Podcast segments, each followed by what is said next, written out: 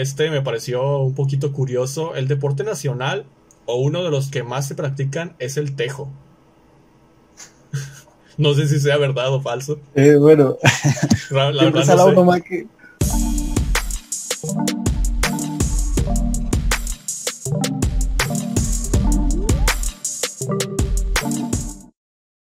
Bueno, buenas tardes, buenas noches o buenos días cuando se encuentren compañeros. Hoy estoy muy emocionado porque es el primer episodio del año, el primer episodio el tercer episodio, pero el primer episodio del año de The Band Talks. Y ya les había dicho en una encuesta, o más bien en una promoción por parte de Instagram, que esta sección se iba a expandir un poquito. Vamos a crear lo que es como si fuera un multiverso aquí de, esta sección de podcast. Eh, como lo saben, esta, en esta sección estoy invitando a personas de otros países. Y bueno, precisamente para esto es el, el mini podcast de The Band Talks, pero van a haber expansiones como por ejemplo una sección para invitados especiales o una, una sección en donde vamos a, hablar sobre talentos mexicanos y evidentemente a todos nos interesa conocer sobre la cultura de otros países, lo hemos visto, gracias a ustedes por el apoyo, por las eh, reacciones que tuvo la sección anterior, eh, los dos videos anteriores, este vamos por el tercero y estamos arrancando el 2021. Y pues nada, estoy muy contento el día de hoy porque estoy con un invitado, ahora nos dirigimos a Colombia, viajamos a Colombia, bueno, no viajamos como tal porque precisamente la pandemia no nos lo permite, pero precisamente eh, estoy con un invitado muy especial de Colombia que, bueno, él es estudiante de arquitectura y quién sabe, quizás en un futuro veamos una creación en un edificio, quizás en Bogotá por parte de él. Así que Joseph Sterling, eh, muy buenas tardes, muy buenas noches, ya casi allá en Colombia. ¿Cómo estás? Bienvenido al canal. Hola Iván, ¿cómo estás? Eh, puedes saludarte desde aquí, desde Colombia, desde la capital de Colombia, Bogotá. Estoy muy emocionado por estar aquí, pues con todos ustedes, pues compartirles y hablarles sobre Colombia y demás cosas. Que ya en el transcurso de la entrevista iremos viendo. Ajá, claro, vamos a hablar sobre diversos temas como lo hemos hecho siempre en las entrevistas anteriores. Y pues bueno, primero que nada que te quería preguntar para que la, que la gente te conozca un poquito, eh, ¿quién es Joseph y qué hace y dónde te podemos encontrar? Bueno, Iván, pues Joseph es un muchacho, un chico cualquiera de 20 años que se encuentra en la ciudad de Bogotá y pues que es muy arraigado pues a las culturas de Colombia, de la misma ciudad, o sea, a la tradición. Y, y pues en este momento estoy estudiando la carrera de la arquitectura, voy a cursar quinto semestre. Eh, antes de la pandemia solía ser pues deportista, practicaba fútbol, pero pues obviamente por la pandemia pues decidí alejarme, o sea, en ese momento pues así como por aparte, pues sí se ha como reactivado todo ese tema de que las personas van y juegan fútbol, pero pues yo eh, opté por omitirlo totalmente, pues por razón de seguridad, o sea, para no contagiar a mis seres queridos y demás. O sea, la, la, pandemia nos ha afectado bastante, pues. En realidad a todo el mundo le ha afectado la pandemia y eh, digo, Latinoamérica también ha sido muy afectada eh, y en general cualquier país de Europa lo hablaba con la la chica de Finlandia que estuvo aquí en este canal, que le digo a todos nos tomó por sorpresa literal y pues muy buena acción que, haces de que realmente quedarte en casa, seguir las reglas, que es lo más importante porque no nomás es por nosotros, sino por los seres queridos. Y pues bueno, quería pasar eh, antes que nada, antes de entrar a los temas, una frase que siempre, siempre se escucha, que es, que es en Colombia se hace el mejor café del mundo. ¿Tú dirías que es verdad viviendo ahí? No, pues. O sea, como residente de Colombia, pues siempre he tomado ese café y no podría compararlo con los demás países. Pero los turistas, y, lo podemos ver en programas como en Los Simpson, en algún capítulo de Los Padrinos Mágicos y en diversas películas han afirmado eso pero pues no lo sé, o sea, yo sí estuve investigando y todo eso y dicen que, el mejor café del mundo está en Etiopía, que en Brasil también, pero pues exaltan el café de Colombia por su calidad. No sabría decirte exactamente qué es el mejor, pero... Bueno, o sea, investigué, de hecho, eh, pero como tú dices, es difícil para un colombiano decir porque no ha, pues, eh, no sabe muy bien ¿cómo decirlo? No, no tiene la idea de cómo es el café en todos los países porque realmente si dicen que lo, si los demás dicen que el, mejor café del, mundo es en Colombia, pues bueno, ya, ya ustedes lo tienen y eso es como la idea, la idea principal. Pero bueno, pasando al tema de cómo, cómo es vivir en Colombia, cómo nos podrías describir las actividades de día a día, eh, cómo se vive realmente, porque me dices, tú eres de Bogotá, ¿cierto? Claro, de Bogotá, de la capital. Ok. Y en, tu experiencia, ¿cómo es vivir en, esa ciudad? Pues es una pregunta complicada. O sea, yo digo que, que, o sea, uno vive la vida y uno crece de acuerdo a la mentalidad de la persona. O sea, yo soy de verdad positivo y bueno, y eso. Pero pues depende también de muchos factores. Los niveles económicos, social, a qué te dedicas y todo eso. Porque no es lo mismo alguien que yo, alguien como yo, que creció de una familia promedio, realmente promedio, a alguien que crece abajo, porque obviamente va a tener que lidiar con muchos. Y acá lo puedo conectar con el tema de la pandemia, por ejemplo. Claro en algunos países pues los encierran y acá en Colombia también nos siguen encerrados. Pero acá tenemos que, o sea, la gente tiene que salir a trabajar porque es el diario vivir, o sea, tienen que trabajar o se mueren de la pandemia o se mueren de hambre. Pues, o sea, pues las personas obviamente van a arriesgarse porque no falta el plato de comida en la mesa. Y, pero está bien, o sea, porque yo creo que, o sea, he visto muchos videos sobre personas hablando sobre Colombia y hablan sobre la fraternidad y el cariño como que hay acá entre los colombianos unas personas frías, frías, somos muy calidosos. Entonces como ese afecto lo tienes desde niño, vas creciendo con los amigos del barrio, del colegio, y después haces otras actividades cuando hay fiesta, cuando vas a comer. O sea, eh, yo digo que está, que es bien, está bien. Y en cuanto al movimiento de la ciudad, ¿podrías describir que el día a día es muy, hay mucho flujo, digamos, cada rato es muy hay mucho tráfico también. Sí, mira, acá, acá en Bogotá pasa algo muy curioso. O sea, nosotros, Bogotá es la ciudad más grande de Colombia, no solo en territorio, sino en población. Tenemos casi creo que 10 millones de habitantes. Y eso sigue aumentando, obviamente. Pero ¿qué es lo que pasa con toda esa cantidad de gente que tenemos acá? Que nosotros no tenemos un sistema integrado de transporte eficiente. Nosotros no tenemos metro por ejemplo. O sea, mira la tragedia que nos tiene el metro. Nosotros tenemos un, medio de transporte que se llama Transmilenio. Como una serie de buses que son muy largos, demasiado largos, o sea, por vagones.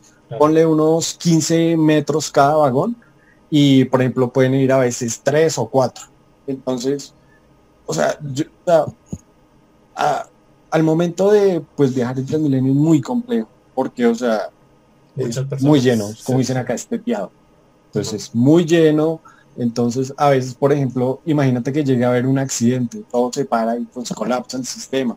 Pero Bogotá sí es una ciudad que en todo momento se está moviendo. En el tema de, por ejemplo, tú salías cuando yo llegué de hace poco y se supone teníamos que estar en toque que en la ciudad, pero igualmente se veía muy concurrido. No, eh, de hecho, platicaba también en, en, otras entrevistas que uno de los principales problemas que vivimos en este lado del mundo es el transporte público y creo que, digo, es un problema que también puedo decir que se vive en este país y en la mayor parte de Latinoamérica. Eh, creo que es un problema que realmente pues haría que la mayor parte del tráfico desaparezca, porque realmente si hay un buen transporte público, obligas o la gente tiene esa eh, tendencia a usarlo y reducir la cantidad de, vehículos en toda la ciudad. Entonces, muy, muy buena esa parte, gracias por compartirla. Eh, y otra cosa que investigué sobre Bogotá es, no sé si sea cierto, es que es una de las ciudades más altas, con mayor altura sobre el nivel del mar que, que hay. No sé en qué experiencia tuya nos puedas decir si esto influye o si ya están acostumbrados ustedes. Yo digo que las personas que pues que nacieron acá en Bogotá, o bueno, no que solo hayan nacido, sino que llevan la mayoría de su vida en Bogotá, ya, ya se acostumbran al clima. Persona nace en la costa, pues ya crece y se acostumbra. Acá, pues de acuerdo a la altura, estamos a 2.600 metros a nivel del mar. Wow, sí, sí, sí. No sé de la Ciudad de México. ¿Tú eres de la Ciudad de México? No, yo soy de Monterrey, del norte de México. ¿Y Monterrey? Monterrey no, es, no es tan realmente te fallo el dato de, cuánto estamos sobre el nivel del mar, pero eh, la Ciudad de México sí es más alta y, es prácticamente, no diría tanto como Bogotá, pero sí, sí es una de las ciudades con mayor altura y se siente mucho la diferencia. Por eso te preguntaba, supongo que los turistas, no sé si habrás observado, eh, suelen hablar de eso, de la altura de Bogotá. Fíjate que no. O sea, más que todo los que hablan sobre la altura de Bogotá son los mismos colombianos, las personas de Bogotá, porque dicen que Bogotá es muy fría. Y sí, es frío. A las, bueno, en los tiempos así que puede hacer mucho frío, una vez yo salí de la universidad acá a las 5 o 6 de la mañana y estábamos a un grado. Wow. no, no. Es demasiado frío. Y en la noche también. Pero es que el clima de acá es bipolar. O sea, puede estar haciendo mucho frío en la mañana y en la tarde puede estar haciendo 26 grados fácil y, el sol de acá. En el mismo día. Pica, pica mucho, sí, en el mismo día. Te entiendo totalmente. Y después puede llover y después, después hace un sol, es increíble. Sí, sí. Pero, o sea, yo digo que, o sea, pues para mí que estoy acostumbrado aquí, está bien, o sea, el clima está bien. Yo digo que es templado. Yo digo que es frío, frío. Hay otras partes de acá como en Pasto o de acá que es demasiado frío. Allá sí hay páramos y eso, y es. Claro. Sí, sí, sí. sí. Entonces, te entiendo en esa parte completamente porque Monterrey, México es también conocida por tener un clima muy variado. Como tú dices, hay veces que hemos pasado de lluvia a un sol total y se nota porque se hace un arco iris increíble también. O época de invierno, que realmente tenemos muy poco invierno acá, eh, tres meses diría yo, porque hace muchísimo calor y cuando hace calor, pues realmente hace calor, 40 grados o 41 por ahí. Eh, pero normalmente si es eh, una temperatura promedio, te diría yo que son los 30, 33 por ahí. Más yo te diría que, que, Bogotá es de las pocas ciudades así en Colombia, pues que yo sepa, o sea, en mi ignorancia, que es así fría, porque la mayoría de zonas a las que ido a Colombia es caliente. La mayor parte del país. Sí, creería yo que la mayor parte es caliente, porque a todas las zonas que he ido, excepto a los que te mencioné, son fríos, claro. climas templados, pero de resto es caliente. Aunque aún así, a pesar del clima, yo creo que Bogotá es una de las ciudades que tiene muchísimo movimiento turístico y esto va ligado a la siguiente pregunta que te quería hacer, que ¿qué dirías tú que son las actividades que se viven de manera cotidiana ahí y que no solamente en Bogotá, sino que en Colombia, cosas que solamente puedas ver en Colombia a, diferente, a diferencia de otros países? Ok, primero decirte que, o sea, yo no consideraría, o sea, si un extranjero me pregunta, ¿a qué ciudad de Colombia voy a Bogotá? Yo le diría que no, que no viniera a Bogotá porque para mí Bogotá no es nada turístico. O sea, por lo que digo, el movimiento esto es muy industrial, mucho comercio, pero así turístico para Bogotá no. Para eso tenemos otras ciudades, hay las ciudades como San Andrés, Cartagena, todo. Pero la, eh, son 10 actividades, ¿me dijiste? Sí, actividades cotidianas. Bueno, Iván, pues primero que todo, pues como cualquier colombiano, yo acá anécdota, yo había visto un video sobre una francesa que hablaba sobre Colombia y decía que acá nos levantamos muy temprano y nos acostamos eh, muy temprano también. O sea, por el hecho de que el sol sale a las 6 de la mañana y se esconde casi a las 6 de la tarde, 6, 6 y media, y que allí en Francia pues no pasa eso. Entonces que estamos acostumbrados a levantarnos muy temprano y acostarnos muy temprano. Entonces sí, pues yo antes de la cuarentena, obviamente, porque ahora pues, la vida cambia y pues, me gusta hablar como antes de la cuarentena, cuando la vida solía ser normal. Exacto. Yo me levantaba tipo 5 de la mañana, me bañaba, me arreglaba y salía para la universidad, obviamente desayunaba, cogía el transporte público. Pues ya en, las, en la, ya depende también el horario que uno tenga, pues en este pues depende de las actividades también de la persona, el trabajo, estoy estudiando la universidad y yo eh, estudiaba en una franja diurna de 6 a 12 o a veces una de la tarde. Pues entonces las clases, la comida, a veces si sobraba tiempo, pues obviamente parte con los amigos, va y se toma algo, va, no sé, a jugar fútbol, alguna vaina, o sea, para divertirse, obviamente, cargar con toda la carga académica. Y ya depende, pues, si la persona tiene alguna otra responsabilidad como el trabajo. Yo afortunadamente no tengo la necesidad de trabajar, entonces, pues solía ir para la casa, realizar mis deberes y ya en la noche, pues comer, no sé, países. O sea, el hecho como, por ejemplo, en mi casa, nosotros almorzamos, o sea, almorzar le decimos a la hora del almuerzo, la, como le dicen en México. La comida en la tarde, como si fuera en la tarde, antes de... Sí, exactamente. de- pero después de nosotros, desayunar, sí. sí, exactamente. Pero nosotros cuando cenamos, que es en la noche, nosotros le decimos comer. O sea, esa es la comida. Ah, ok, claro. Vale. Vale, entonces pues por lo general se, se cena lo mismo que a la hora del almuerzo. Mm, Ajá. En otros países creo que, que, se, que se suele cenar mucho más suave. Bueno, aquí en México no, normalmente no les importa a la gente, realmente somos muy versátiles en eso, pero sí es como que tres comidas, eh, desayuno, comida y cena, tal cual. Y ya sí, Sí. un tentempié o cosas. Porque en Latinoamérica somos de muy buen comer. Lo que no pasa en algunos otros países que no es como tan bueno ese tema de la comida, pero acá comemos muy bien, considero yo. Yo he visto platillos también que Sí, 10 de 10. La gastronomía en Sí. Latinoamérica, claro. Sí, es muy buena. Y, y para terminar con la pregunta, pues suelo acostarme, no sé, tipo 12 de la noche y así termina el día, pero, pero ya los fines de semana se hacen otro tipo de actividades. A mí me gustaba mucho ir al cine, me gustaba demasiado ir al cine, me gustaba ir a jugar fútbol 5, o sea, en una Ajá. cancha sintética, Sí. Eh, me gustaba a veces a bailar con mis amigos, ir a tomar, no sé, las actividades que cualquier joven le gusta hacer. Claro, totalmente, sí. Yo soy un cinéfilo total y me encanta el cine. Eh, de hecho, hacemos reseñas aquí, como lo has visto en, en, en este Sí, canal. Pero, gracias, much- muchas gracias.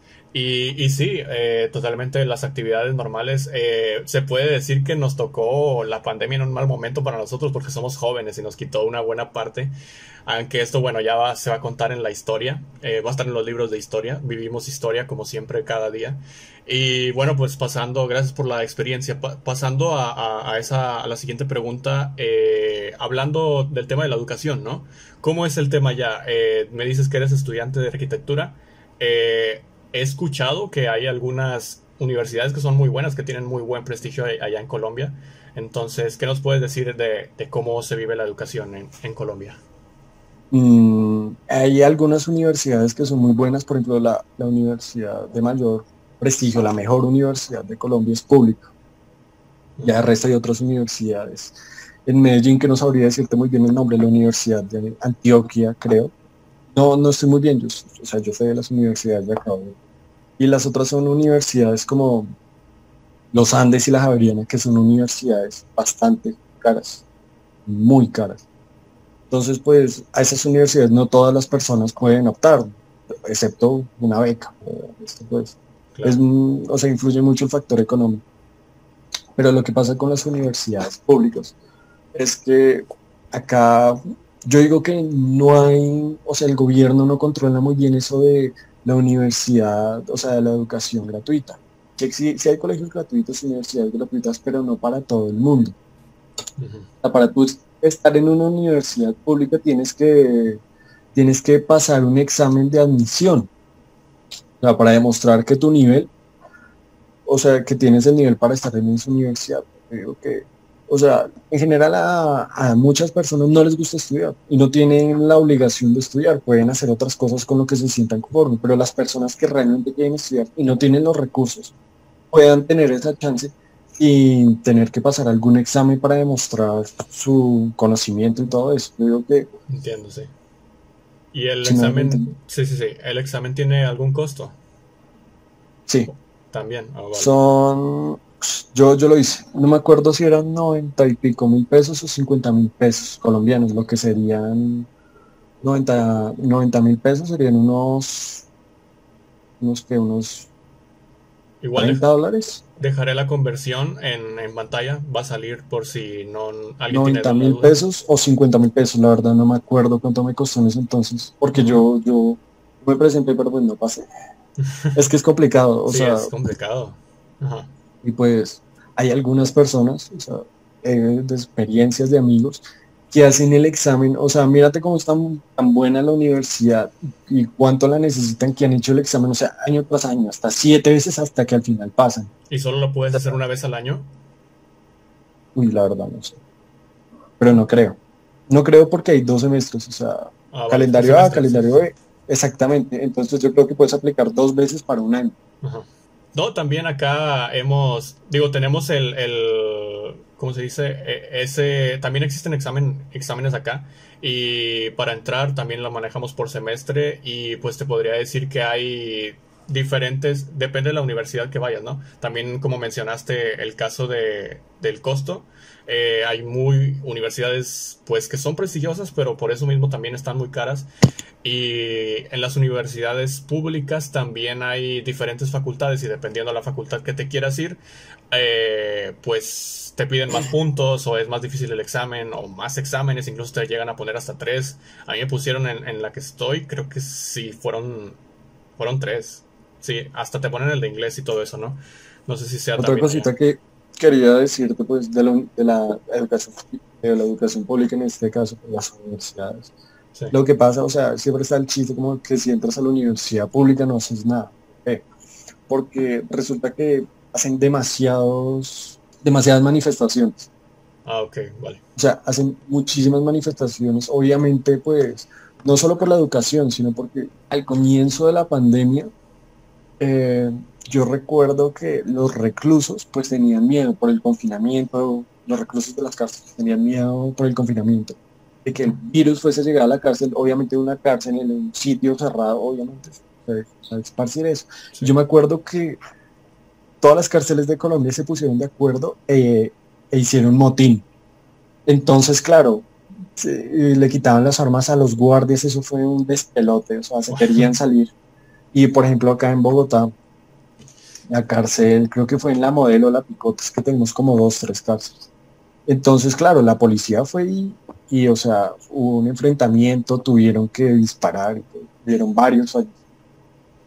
O sea, es complicado acá el tema de las manifestaciones porque considero yo que, que la gente manifiesta mucho, pero obviamente es necesario porque nosotros si no nos gusta algo tenemos que como que manifestarlo, exigirlo, porque obviamente nosotros somos el pueblo y obviamente a nosotros somos los que nos deben servir y tener las cosas bien. Exacto. Están en su derecho, sí, sí, sí, totalmente de acuerdo. Eh, bueno, entonces muchas gracias por compartir la, esta, experiencia también eh, sobre el tema de, de, educación. Y pues como me habías comentado ya la rutina de los colombianos, ahora quiero pasar a las, ¿qué dirías tú? Unas top 10 cosas que tiene que hacer el extranjero que visita Colombia? Mm, primordialmente te diría que, que, tomar café colombiano. Obviamente el café, sí, sí, sí. Yo soy un, coffee lover y me encanta el café, entonces ya tengo en mi lista de países ahí, obviamente, que tengo que visitar. Ok, una sería el café, obviamente, sí. Exactamente. La segunda te recomendaría que fueras a la región amazónica porque como bien sabrás, o sea, la Amazonía está en Perú, Colombia y Brasil. Y una parte de Venezuela. Entonces, acá nosotros pues eh, puedes ir a, Leticia, que es la capital de la Amazonas. Sí. Pues ahí conocer, o sea, acá somos uno de los países con mayor biodiversidad del mundo creo que el segundo por detrás de Brasil. El segundo, exacto. Y tenemos una gran cantidad de, especies de pájaros, de, bueno, de aves en general, de mariposas, o sea, digo que deberías ir al, Amazonas si quieres. Si visitas Colombia, es una de las cosas que tendrías que hacer. Perfecto, y también estaré poniendo imágenes de la biodiversidad que hay en Colombia, porque segura, yo, yo investigué, eh, vi eh, imágenes o de por qué es el segundo país más biodiverso. Y realmente sí, tiene mucha flora y fauna. Ok, entonces, ¿Leticia dijiste que se llama? Sí, Leticia es la capital de Amazonas. O sea, nosotros acá nos regimos por... En este, es como en Estados Unidos, son estados, pero acá son departamentos. Entonces, por ejemplo, el, el departamento de Antioquia, la capital, la ciudad es Medellín. Entonces en Antioquia hay más pueblos, municipios y todo eso. Ah, ok. La tercera cosa que tendrías que hacer es acá en Bogotá. Eso sí, bueno, este plus acá en Bogotá es que yo digo que tienen muy buenos museos y cosas de, del pasado.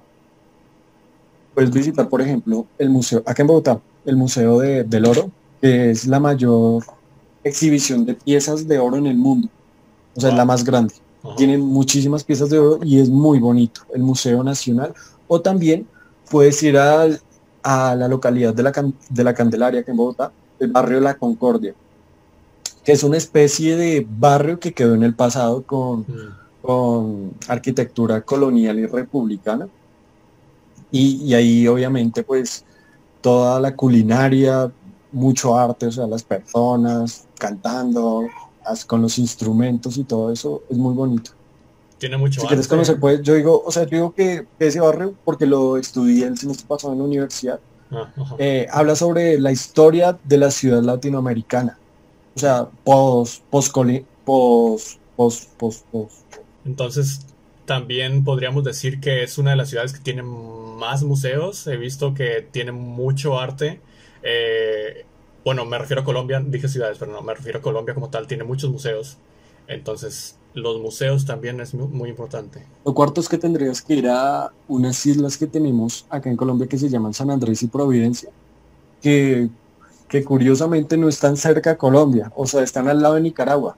Imagina la distancia. Wow, sí, sí, sí. Pero hacen parte de Colombia. Pero son muy bonitas. O sea, yo digo que es como después de Bogotá, porque me gusta mucho eso pero después de Bogotá diría que es como mi sitio favorito en Colombia. Eh, allá dicen que es el mar de los siete colores. Es muy bonito, si gustas puedes poner imágenes. Claro, sí, las voy a poner. verdad, recomendable ir allá, es muy bonito. Y la gente, como pues, ese tipo de, islas vive del turismo, entonces son demasiado amables. O sea, es muy bacano. Perfecto, entonces, anotado también. Eh, lo que tú que deberías hacer es como, como valga la redundancia, comer de la gastronomía, o sea, conocer la gastronomía y probar los diferentes platos, porque yo digo que Colombia no es como que tenga platos que no vas a encontrar en México, o sea, cosas y cosas en México, pero la sazón colombiana, o sea, todo eso le da un plus muy importante. Y es, o sea, personalmente diría que es muy rica. Y hablo en boca de, de otros turistas con los que tengo oportunidad de hablar que es demasiado rica. Entonces, recomendaría que probaras la gastronomía colombiana.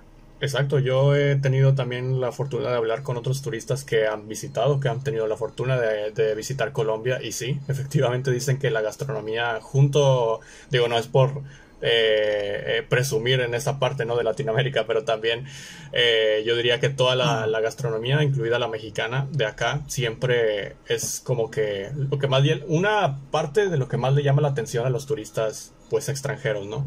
Y ahora, si quieres, eh, ya que tocamos el tema de la gastronomía, puedes decirnos eh, cuál es la gastronomía principal o los platillos principales que, podemos encontrar en Colombia. Eh, yo creo que el plato con el que cualquier colombiano se va a identificar en el resto del mundo es ¿Qué plato? Pues te diría que, la bandeja paisa.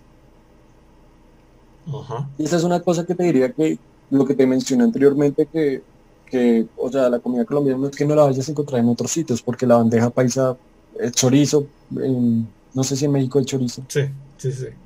Chorizo, huevo, o sea, no, pero lo que te digo el sazón colombiano, la bandeja paisa es, es increíble, o sea, es un plato con arroz, aguacate, huevo, chicharrón, chorizo, carne, plátano, y una, es increíble, o sea. La, la mezcla de sabores. Sí, es increíble. También podría recomendarte tal vez las empanadas y las arepas. Y acá en las arepas hay un dilema porque los venezolanos, o sea, siempre los venezolanos dicen que las arepas son de ellos, los colombianos dicen que no, que las arepas. Pero pues cómo saberlo, o sea, yo digo que solo es disfrutarlas y ya. Claro.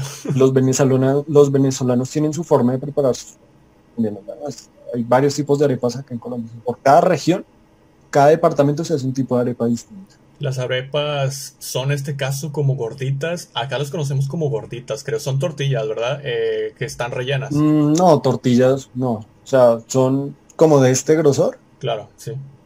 O depende del sitio. Por ejemplo, en Boyacá pueden ser como así, o sea, pueden ser más grandes. O sea, es como masa de maíz, pero no tortilla. O sea, es mucho más gruesa. Y pueden ir rellenas de lo que sea. O... Sí, claro. Ah, vale. Ya, ya depende de cómo la hagan. Por ejemplo, a mí me gusta comer mucho la arepa rellena que viene con carne desmechada, pollo, huevo, guiso. Entiendo, entonces hay variedad. Sí, mucha variedad. La arepas. Como dices, entonces eh, lo principal es disfrutar de la gastronomía. Eh, yo creo que cada país tiene su sazón eh, único y eso es lo que la hace más especial, de hecho. Eh, pasando a la pregunta que realmente no me gusta hacer, porque obviamente el COVID-19 pues nos ha afectado a todos y es realmente algo que se va a hacer pues un, yo diría, exclusivo, típico de preguntar en cada entrevista, porque en cada entrevista vamos a tener a alguien de diferente país. Entonces, en este caso, ¿cómo dirías tú que vivió COVID, el COVID-19 eh, Colombia? ¿Lo impactó mucho? ¿Es realmente cómo reaccionaron sus ciudadanos? Eh, ¿Cuál fue tu experiencia? Yo diría que lo, se impactó bastante. No solo en el tema psicológico de como un pausón a la vida normal y vivir una nueva normalidad, sino también en la parte económica. En un principio con el COVID-19 yo me acuerdo que acá se tomaron muy buenas medidas y leía en las noticias, bueno, leía en los periódicos y demás que decían que Colombia había sido los países latinoamericanos que mejor había abordado el tema del COVID. Pero ¿qué pasó? Acá la gente se relajó bastante. Mm. Entonces, como iba muy bien, muy bien, la gente comenzó a salir y esto, lo otro, que fiesta, que esto, lo otro, porque aún así están toques de queda y eso, se siguen encontrando lugares en los que hacen fiestas, sesenta y pico de personas, ciento y pico de personas. Claro. Entonces, pues yo digo que eso condicionó bastante hasta ahorita que estamos en la segunda oleada y está al borde de rebosar la ocupación de las UCIs. Entonces, en Bogotá, que pues es la capital es donde más tenemos un suicidio, pues estamos como un 94, 95% de ocupación de las es preocupante. Bueno, realmente diría yo que a cualquier país le afectó. Digo, hay algunos que han sabido hacer mejores medidas. No sé si a ustedes les tocó, como en Argentina, cuarentena total en algún momento al principio.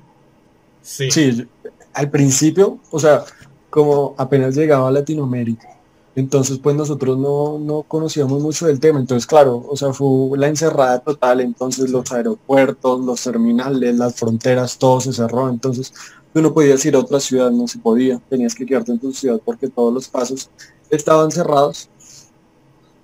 Y, y sí, fue, en un momento llegó a ser muy estricto, pero creo que ahora es, es como más suave, las, es muy blando. O sea, no, tú, tú sales ahorita tú sales y ves la ciudad como, como antes de la pandemia, la gente normal, pero obviamente con tapado. Hay algunas personas que en el tapabocas se ponen bien.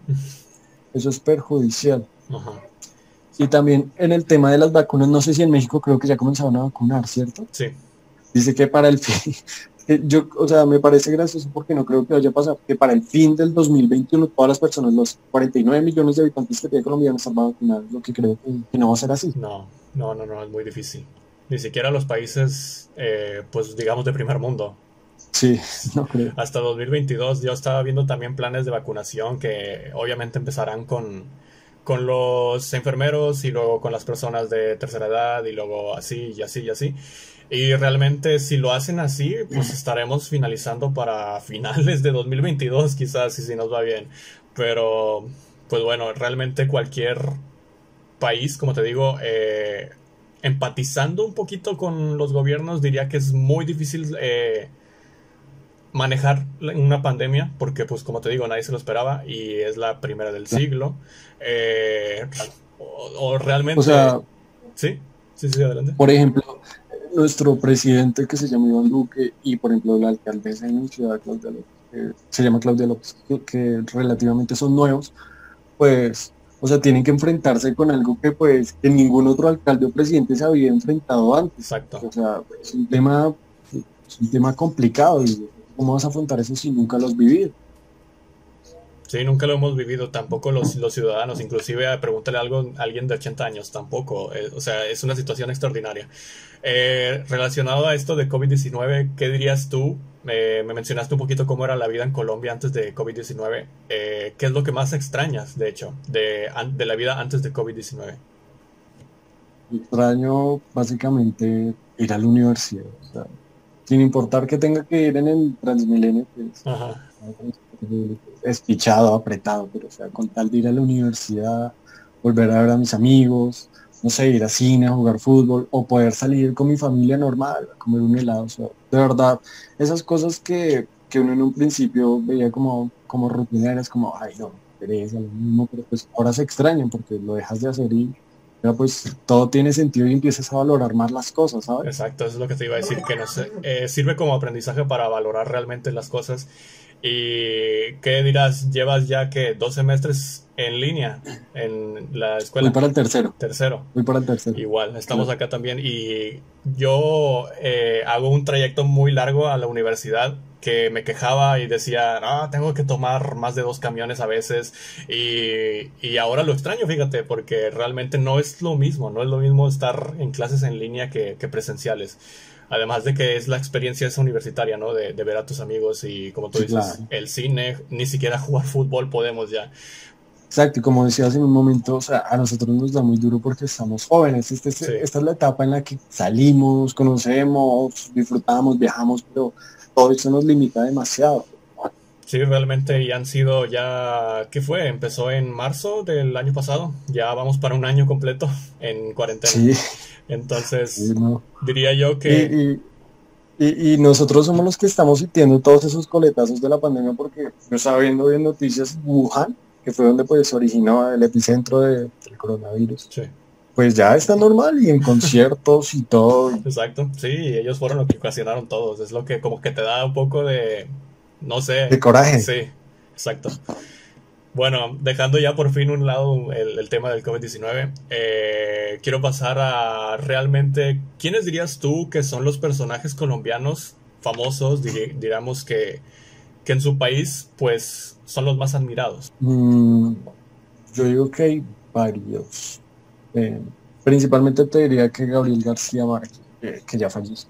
Él era un escritor colombiano que ganó un premio Nobel por su novela Cien años de soledad, que si no la han leído o si no la han leído, la recomiendo bastante, es muy buena. Que leí también que van a hacer un documental sobre, bueno, se la van a re- recrear en Netflix. Me parece, me parece muy bien, es muy interesante. También te diría que en el ámbito del deporte, deportistas como, no sé, Falcao, Falcao, sí. Eh, James, James. son muy demasiado queridos, o también ¿no? en otros deportes como, como, como, como en el salto de longitud, tenemos una, una deportista que se llama Catherine Ibargüen, que ella es campeona de diamante, ha ganado el oro en los Olímpicos, muy buena, y pues, o sea, creo que cuando a un colombiano le va bien en otras partes del mundo, el colombiano promedio está feliz. También deportistas como Mariana Pajón, que es campeona de BMX, eh, lo ganó en así a nivel mundial y también en los Olímpicos. Y te diría que artistas como tal, músicos, ya, ya depende del tipo de colombiano si se siente orgulloso, por ejemplo, artistas como J Balvin, Maluma, pues ya depende, o sea, son gustos, Sí, no sí, discuto los gustos. Pero pues yo me sentiría mejor como personas como Shakira, como que han triunfado a nivel mundial Exacto, sí. o Juanes, que no es tan conocido, pero no sé si lo Sí, conoces. sí, lo conozco, he escuchado varias de sus Juanes. canciones. Sí, Sí, a, a- mí me parece que, cosa que tiene como más mérito que, por ejemplo, algo de reggaetón, sin ofender obviamente, pero es algo que es un tipo de música que, por ejemplo, la de Juanes, la, la gente normalmente, los jóvenes no lo escuchan, gente- Ujú. los jóvenes escuchan reggaetón. sí. Pero pues te diría, esa clase de músicos. Y yo no tengo tampoco nada en contra del reggaetón, digo, no soy muy fan, pero como tú dices, hay algunos artistas que realmente se quiebran la cabeza para que crear una letra que sí valga la pena o una melodía, realmente hay mucho trabajo detrás de una canción y en el reggaetón a veces parece que es el, el mismo ritmo o siguen una base muy simple. Pero sin ofender, o sea, obviamente aquí estamos pa- para gustos y colores, realmente no hay límite. Claro, ¿no viste que, que Bad Bunny había ganado el premio como mejor compositor del año? Sí, vi. No, me pareció increíble. O sea, pues bueno, obviamente yo respeto mucho, yo algunas canciones pues de reggaetón las disfruto, no, no por la letra, sino porque el ritmo El es pegajoso sí, y eso. sí.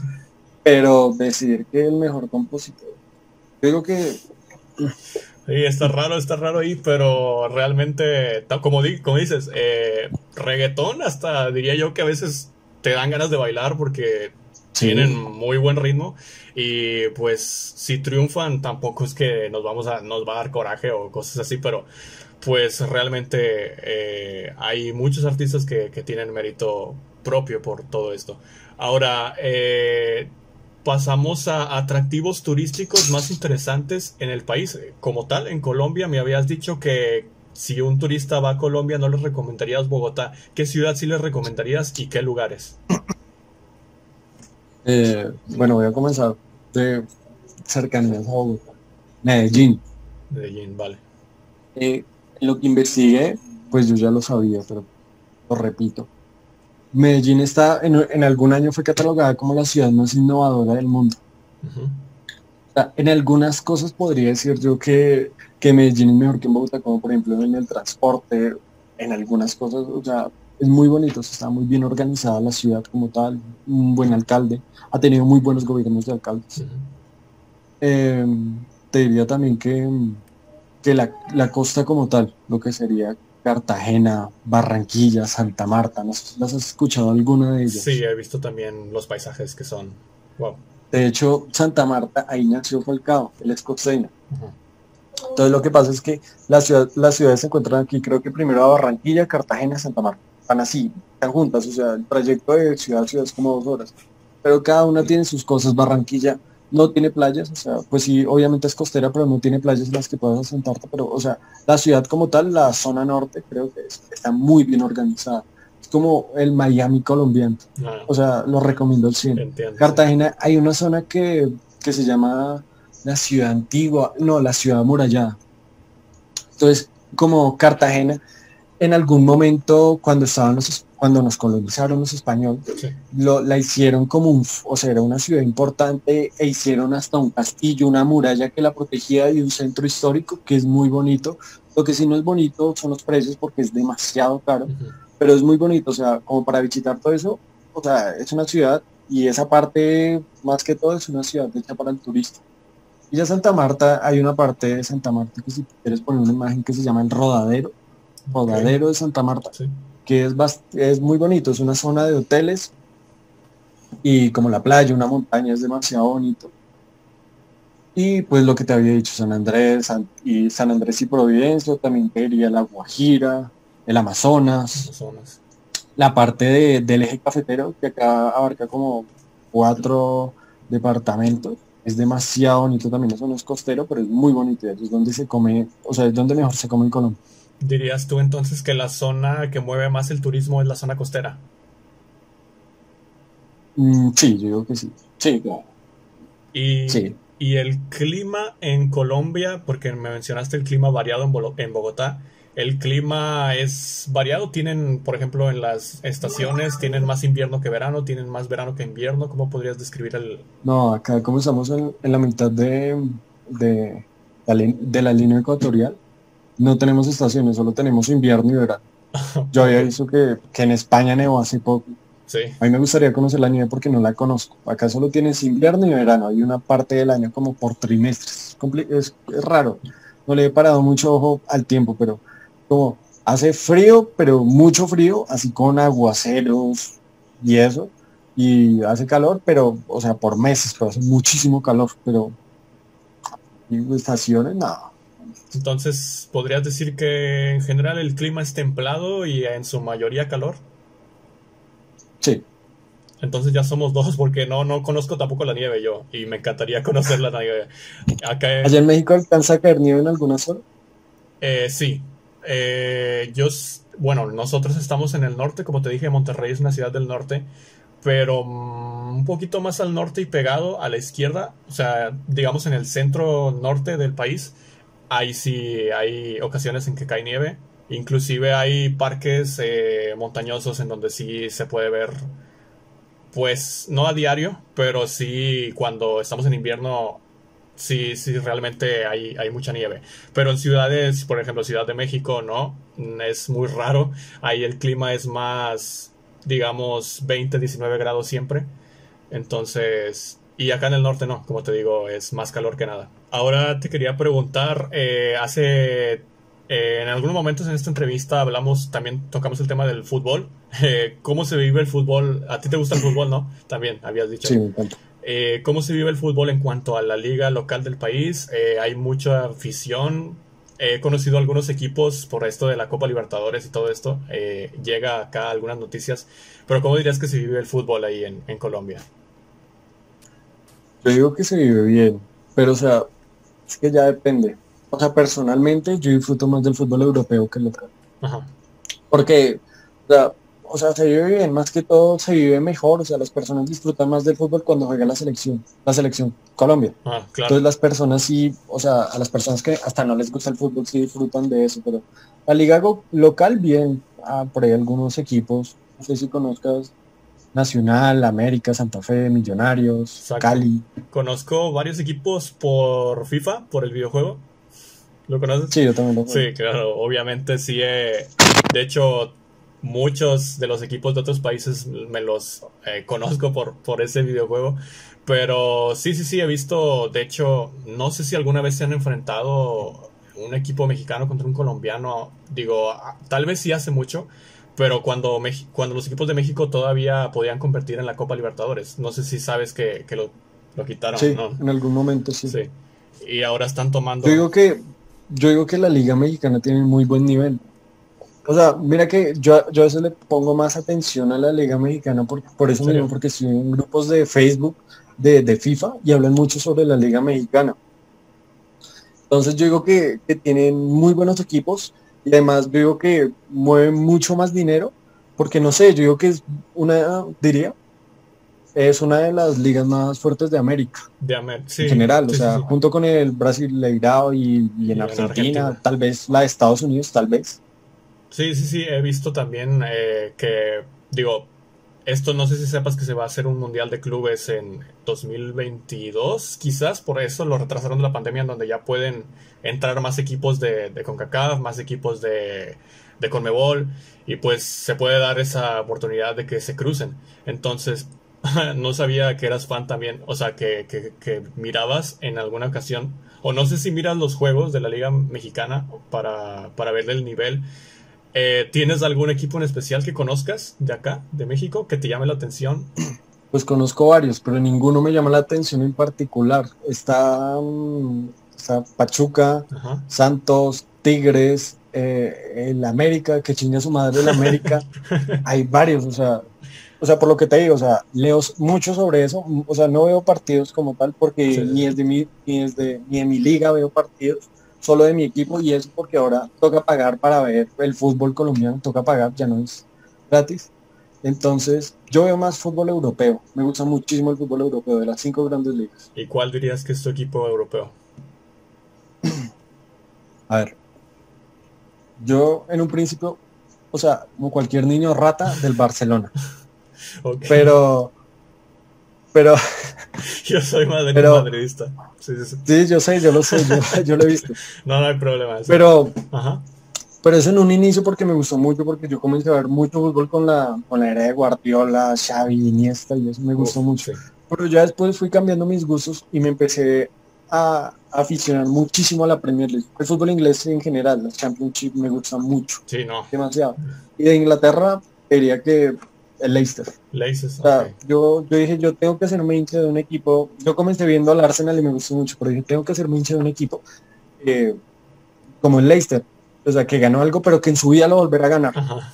Iban a fracasar. Yo quiero ese equipo, quiero ver ese equipo. Entiendo, sí, sí, sí. Entonces, por eso me hice hincha del Leicester. Yo digo que en Inglaterra el fútbol es Brutal. La mejor liga del mundo, dirías. brutal. Sí, Sí, sí, 100%.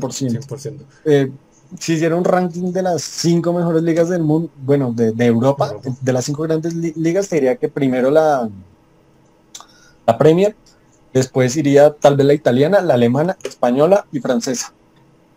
Ok. Sí, de, de hecho estoy de acuerdo con el top. Diría yo que, que- que- que- que pienso igual. Digo, es que evidentemente lo- lo- los partidos de la Premier se pueden disfrutar más. A diferencia, digamos, de la española, que como siempre, ¿no? Hay dos, tres equipos y los demás, pues bueno, ahí estamos. Y, y- y veía datos, o sea, el promedio de goles por partido Ah, era sí, uno. Sí, No, o sea, yo digo que es aburrido, pero respetando obviamente las ligas, igual han tenido, han tenido la hegemonía del fútbol con el Barcelona y el Real Madrid y, y, y el, el Sevilla o el Athletic de Bilbao, no recuerdo bien, en la, en la Eurocopa. ajá. Entonces, pues, bueno, han dominado, pero pues ya son gustos. Pero los partidos de la Premier son de otro nivel, diría yo. O sea, Sí, increíble. el promedio de goles, no, no sé si lo. Creo que había y visto una foto más bien que eran como de cuatro, ¿no? en algunas ocasiones el promedio de partido, digo de goles por partido. Sí, además pasan cosas súper bizarras, como por ejemplo el Liverpool no perdía un ah, partido, bueno, no perdía, o algo así, no perdía un partido como por liga y, ahorita el Burnley, que es un equipo de tabla para abajo, le ganó. O sea, es, muy increíble. Eh, también he leído que Colombia es el país con días más festivos del mundo seguido de la India. No sé si podrías explicarnos si hay festividades que no se ven en otros países, como había investigado, y había investigado también que, tienen un día de las velas, ¿no? Y sí. ¿cómo, puedes explicarnos estas festividades? Primero que todo, pues ratificarte que sí, es verdad, somos el país con más días festivos en el mundo.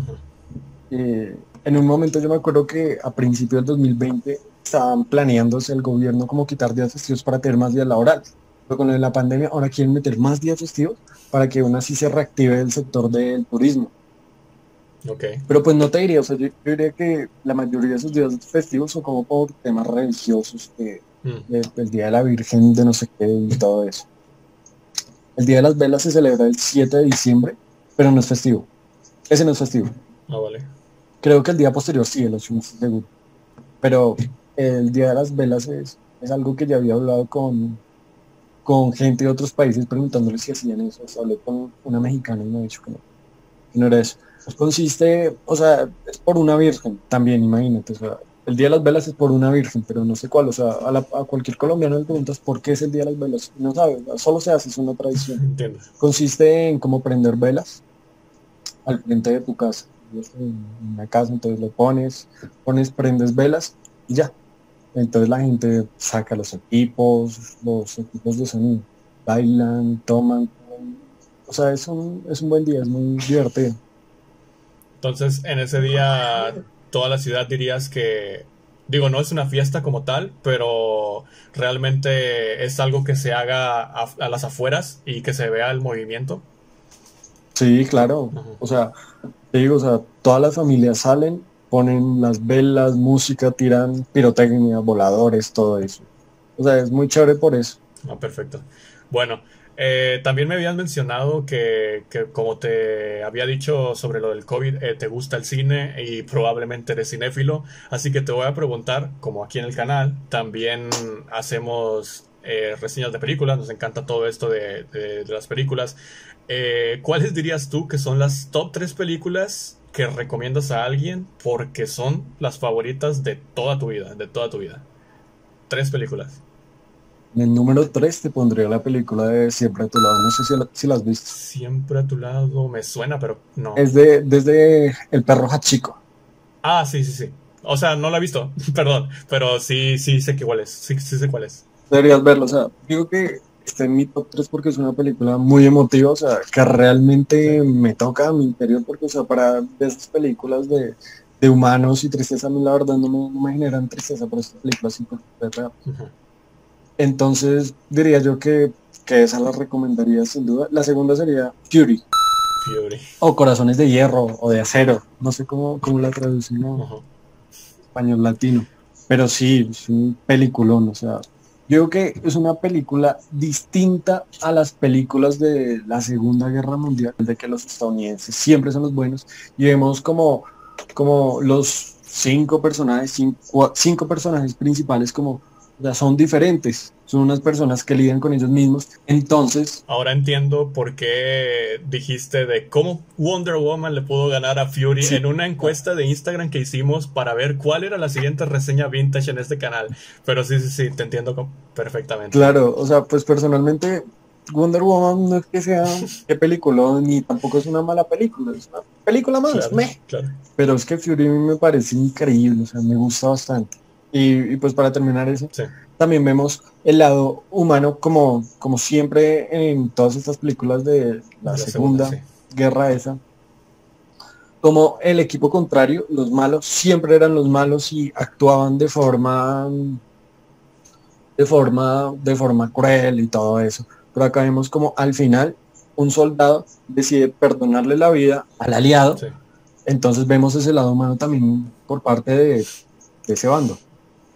Y como mejor película, Es que es una película que a mí me gusta mucho y, y, o sea, me la puedes poner diario y, y, la voy a ver porque me gusta demasiado. Es la de Forrest Gump. Yo digo que, que es un peliculón también. O sea, o sea, creo que Forrest sufre de, de autismo, si no estoy mal.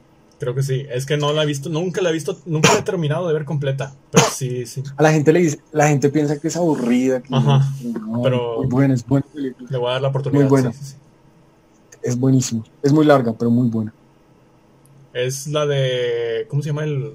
el Tom Hanks. pero el. ¿Es Tom Hanks el protagonista? Sí. Ah, ok. Vale. Sí, sí, sí. Es que me estaba confundiendo con otra de. ¿Cómo se llama? Jim Carrey. Me estaba confundiendo con Jim Carrey. Pero bueno. Este. Bueno, ahí están el, el top 3 de película. Y concuerdo, muy buen top 3. Eh, gracias por compartirnoslo. Entonces, un poquito para antes de finalizar, eh, te quería decir cinco hechos sobre la cultura de Colombia. Eh, yo pues traté de investigar un poquito y tú me vas a decir si son ciertos o falsos. Aquí los tengo, de hecho. Y el primero dice, citando, en Colombia se consume mucho el aguardiente. Sí, Sí. El, el aguardiente, ¿podrías explicarnos qué es? Es un trago, es una bebida alcohólica que no decir, pero es que es difícil de explicar, pero o sea, es fuerte, es pesado, pero es muy rico. O sea, acá siempre está como el chiste si aguardiente o ron. Pero pues personas como yo preferimos el aguardiente. O sea, no sabría cómo explicártelo, tienes que probarlo. Agua ardiente. O sea, porque es como agua, pero es muy ardiente. Entiendo, pero es una bebida alcohólica, obviamente. Sí, Ah, ok. Bueno, el, el entonces es, eh, sí, es cierto. El siguiente hecho dice en Colombia. Ah, pues es lo que habíamos hablado, ¿cierto? En Colombia hay un día para la- lo de las velas, es evidente, es cierto. Bueno, pasando al tercero, es. Dice que es muy común escuchar el vallenato por todas las calles. Es cierto. Mm, de hecho, de hecho el vallenato es acá patrimonio. Ah, ¿en serio? porque se creó acá y es patrimonio aquí en Colombia, o sea, se creó en la parte de la costa y es muy común, pero no tanto como, como que esté aburrido escuchar el vallenato. Vallenato se escucha más cuando se está en una fiesta, se baila vallenato para, para beber alcohol, se escucha vallenato. Hay muy buenos sí, cantantes de vallenato. Deberías escucharlo. No lo he escuchado mucho, pero sí de repente aquí en, en México es común, bueno, no, no tan común, pero sí de repente es, puedes escucharlo quizás en un barrio, en una colonia. eh, ¿Vallenato? el vallenato, sí, sí, sí, Sí. tal cual. Eh, hay muchas personas que también aquí lo admiran, les gusta. Entonces podría decirse, dijiste que era patrimonio, ¿no? Sí, aquí en Colombia. Ok, perfecto. Eh, la cuarta dice, por el momento todas han sido ciertas, la cuarta dice, eh, Bogotá cuenta con la red para bicis más grande de Sudamérica. También. Es verdadero también. Acá tuvimos un gobierno, acá en Bogotá tuvimos un alcalde que, que como por los 2000 y eso, que, que fue el que implementó también el transporte, que se, llamaba- que se llama, porque sigue, y volvió a ser alcalde Sí. más adelante. Se llama Enrique Peñalosa, y él implementó mucho ese tema de las bicicletas, demasiado. O sea, y acá tú ves, todas las vías principales tienen ciclorruta. Es como el sendero de la bicicleta, pero como en el andén. ¿Cómo le dicen ustedes al andén? O sea, la parte por donde las personas caminan está la vía y por la parte por donde las personas caminan, ¿cómo se llama eso? La banqueta. Banqueta, eso, exactamente. Acá le decimos andén. Hay una vía para las bicicletas y eso está por lo largo de la ciudad, en Bogotá. Wow, en toda la Está ciudad. lleno. Sí, prácticamente en toda la ciudad, en todas las principales está eso. Y además, los domingos hay algo que se llama ciclo, ciclovía. O sea, las otras eran ciclorrutas y esto es ciclovía, que, o sea, como que tapan como algunos carriles de los carros y solo bicicletas. Entonces las personas aprovechan para salir en familia, en bicicletas, van hasta el centro histórico. O sea, yo digo que, que acá en Colombia se mueve mucho la bicicleta. Además también, algo que viví hace poquito, es que con, ah bueno, otro, otra persona que admira mucho a los colombianos, están orgullosos, eh, son Nairo Quintana, eh, por el ciclismo, Sí. porque acá como se, se promueve tanto el ciclista, entonces tú vas en las salidas de Bogotá y ves demasiadas personas en bicicleta, saliendo de Bogotá en bicicleta, porque como hay altos de montaña, entonces salen en bicicleta. Bueno, me parece perfecto que, que, esa medida se haya implementado porque realmente ayuda mucho en el tema de la contaminación. Y acá en, en Ciudad de México, por ejemplo, es un buen ejemplo que puedo poner por parte de, del país que también tienen muchas redes de ciclovías, pero por ejemplo, a diferencia de la ciudad en donde vivo, que es Monterrey, aquí no, yo diría que cero, cero ciclovías tenemos y, y, realmente se nota en lo que es la contaminación, porque realmente si hay una... Si hay más personas que utilizan la bici, pues se va a reducir, evidentemente, ¿no? Aunado a que si se mejora el transporte público, pues bueno, eso sería una combinación brutal. Como, como te decía, el quinto hecho todas han sido ciertos. Entonces, este me pareció un poquito curioso. El deporte nacional, o uno de los que más se practican, es el tejo. No sé si sea verdad o falso. Eh, bueno, la, verdad que...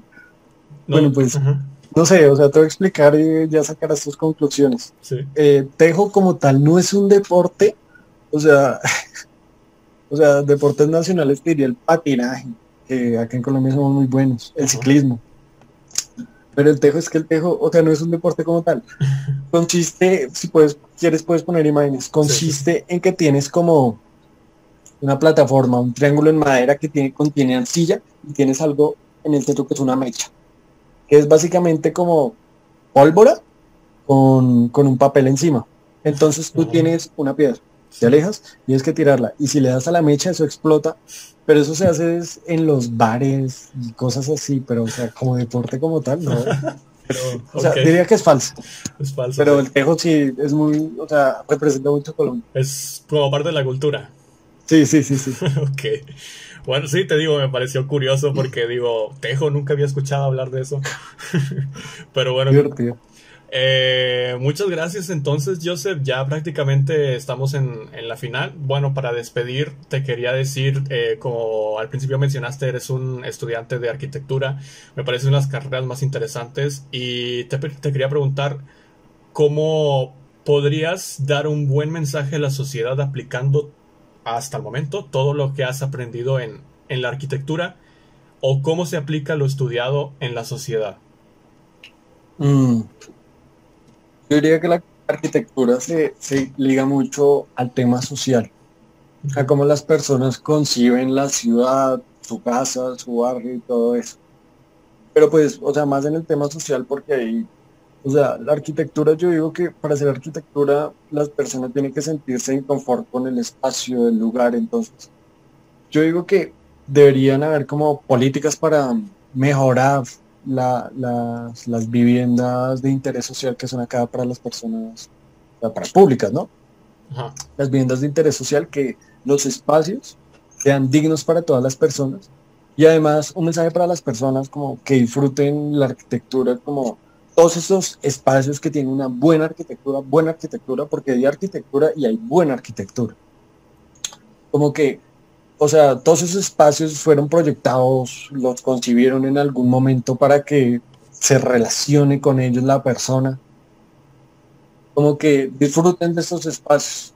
Los, los espacios públicos que son unos de, mis favoritos, o sea, cuando a la hora de diseñar me, encanta diseñar espacios públicos, no edificios como tal, sino espacios públicos.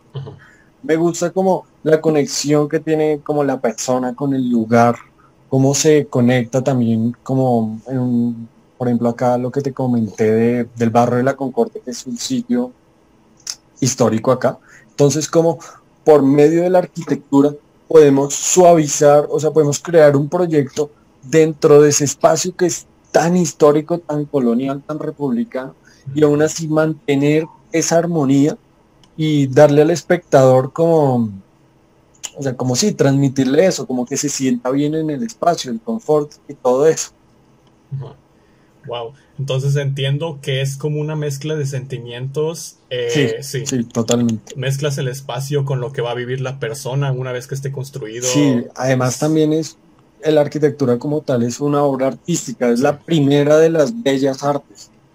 Hay un arquitecto que, que es compatriota tuyo que se llama Luis Barragán. Ah, sí que ganó un Pritzker.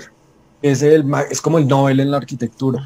Yo en algún momento tuve que estudiarlo a él y, y, por ejemplo puedes ver que él tiene una sensibilidad con como con su infancia como, como lo mexicano, con los colores, como la simplicidad de las formas. Te recomiendo que mires las obras de él, es brutal. Y si puedes ver videos que hablan e investigan eh, más a la persona, es brutal lo que hace. Claro. Este, bueno, no, pues muchas gracias por compartir esta experiencia. Eh, realmente todas las carreras son un mundo, son un universo y puedes sacar siempre algo bueno de ellos. Eh, y pues bueno, eh, realmente hemos aprendido muchísimo con este mini podcast, esta sección, este tercero de, parte de, Colombia. Y muchas gracias por haber aceptado eh, venir al canal. realmente este canal es tuyo, es de la gente, el canal del pueblo. Siempre tienes las puertas abiertas.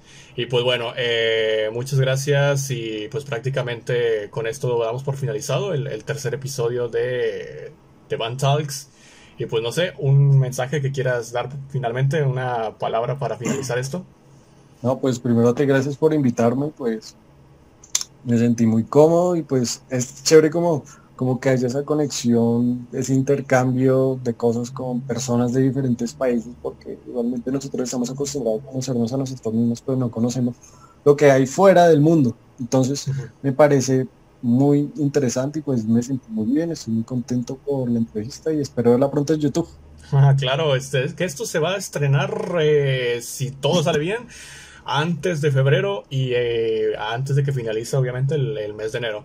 Muchas gracias y pues bueno, hasta aquí ha llegado el tercer episodio de The Van Talks en Colombia. Veremos qué nos deparará el mundo en la siguiente entrevista y pues el honor es mío. Muchísimas gracias a ti, como tú dijiste, salir de la zona de confort y conocer de las diferentes culturas es algo que siempre nos va a ayudar en la vida diaria.